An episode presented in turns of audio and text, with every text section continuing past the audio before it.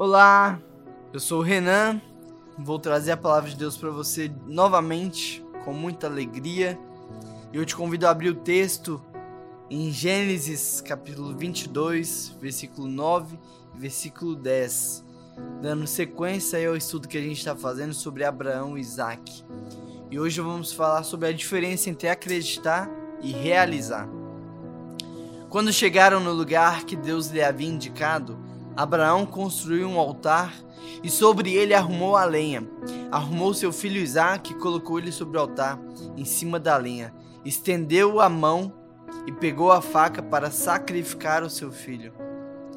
Outro dia eu ouvi a história de um recordista que, ao chegar aos países, ele amarrava uma fita entre duas extremidades e ficava ali passando de um lado para o outro.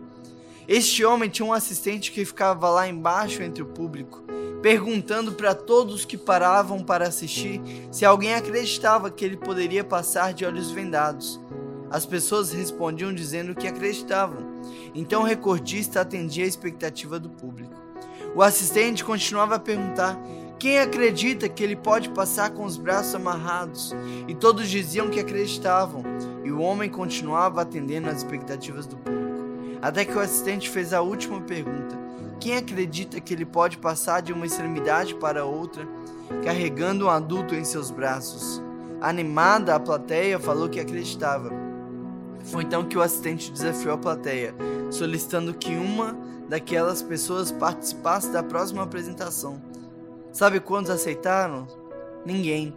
Nenhuma pessoa acreditava a ponto de arriscar a própria vida. A verdade é que nós acreditamos quando o risco é do outro. Mas quando precisamos colocar nossa pele em jogo, imediatamente nós deixamos de acreditar. É exatamente isso que a gente faz com Deus.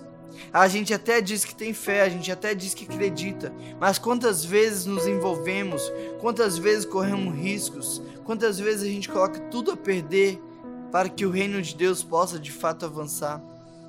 É muito fácil eu admirar e eu falar que no lugar de Abraão faria a mesma coisa. É muito fácil eu falar que no lugar de Adão e Eva não teria comido do fruto. Mas e no nosso dia a dia e na nossa rotina?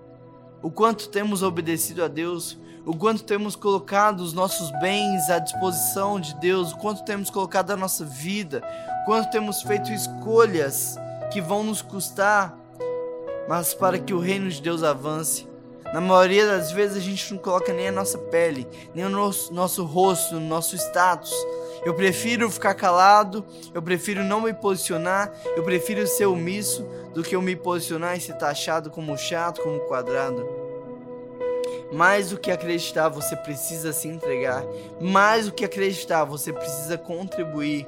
Mais do que dizer eu acredito, você precisa estar completamente envolvido e entregue. Abraão ele se entregou. Abraão ele não só acreditou, mas ele foi para realizar. Que você viva um relacionamento com Deus a ponto de realizar o que Ele te pede, a ponto de colocar em oferta, a ponto de colocar em xeque o que pode te custar caro. Mas saiba que a vontade de Deus é boa, perfeita e agradável.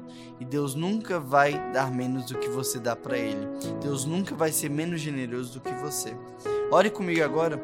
Deus, nos ajude, Pai, a viver uma vida de obediência, a viver uma vida que, que te entrega, uma vida que sacrifica, uma vida que é, vive sem renúncia, sem reservas, Pai. É essa vida que nós queremos levar, porque a gente nunca deixará um legado para a nossa família se a gente não colocar em risco aquilo que nos custe. É em teu nome que nós oramos e te agradecemos. Amém. Que Deus te abençoe. Tenha um excelente dia e nos vemos amanhã. Um abraço.